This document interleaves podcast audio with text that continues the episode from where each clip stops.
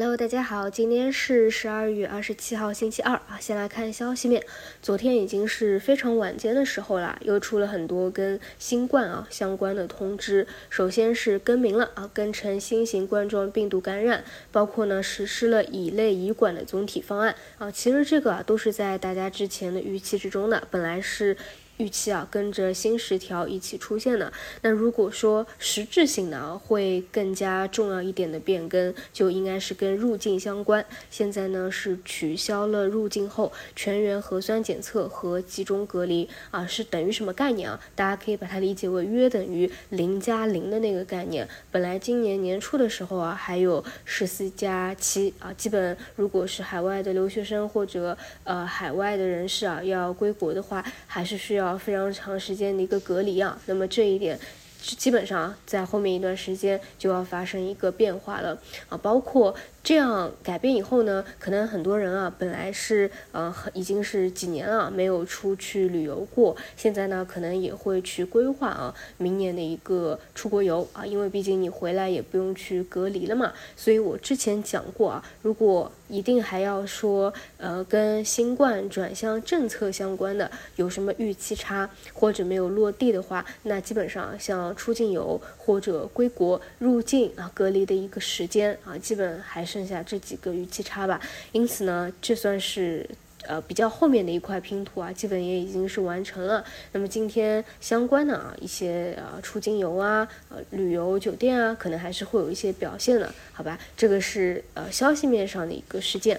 然后再来讲回我们的大盘啊，昨天呢，随着科创啊和赛道股出现了机构回补的一个动作，我们指数呢就短期来说出现了企稳的一个迹象。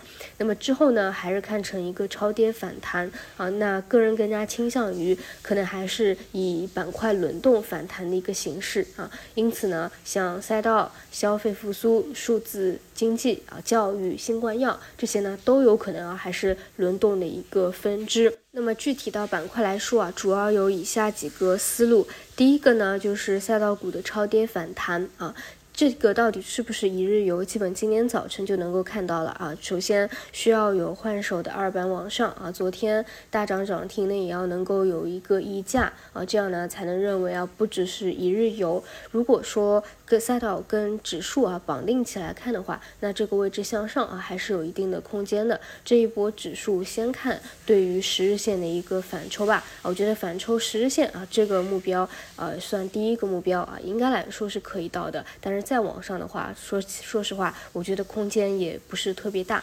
那么今天的一个预期呢，是一个分化，所以可以多去关注一下有没有分歧低吸的一个机会，博弈后面几天的一个回流。啊，这空间上基本先按照十日线看吧。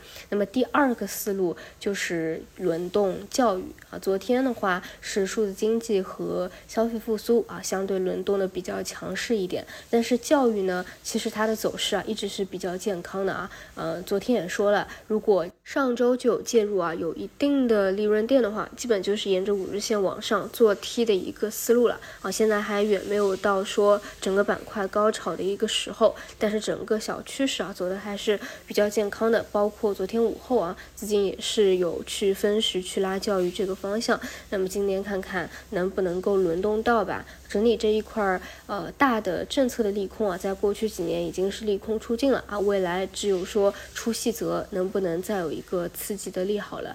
整体性价比还是比较高，性价比是有的。那么数字经济跟消费啊，昨天已经是有轮动了。那么今天如果啊，按照节奏来说的话，尤其是有入境啊，这个政策取消，可能短期来说对于消费复苏端啊，也算是一个利好的刺激啊，所以这一。块也可能签排票走一个加速啊，所以今天整体一个是看赛道，一个是看教育吧。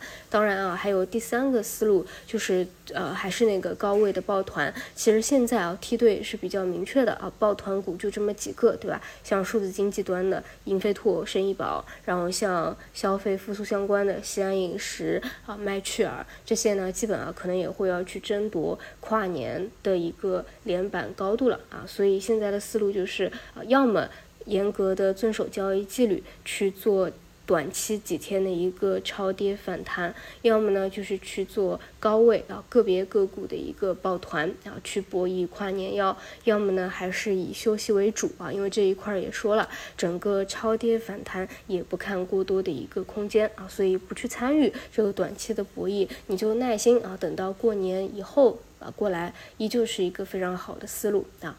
那么以上就是今天的早评内容，我们就中午再见。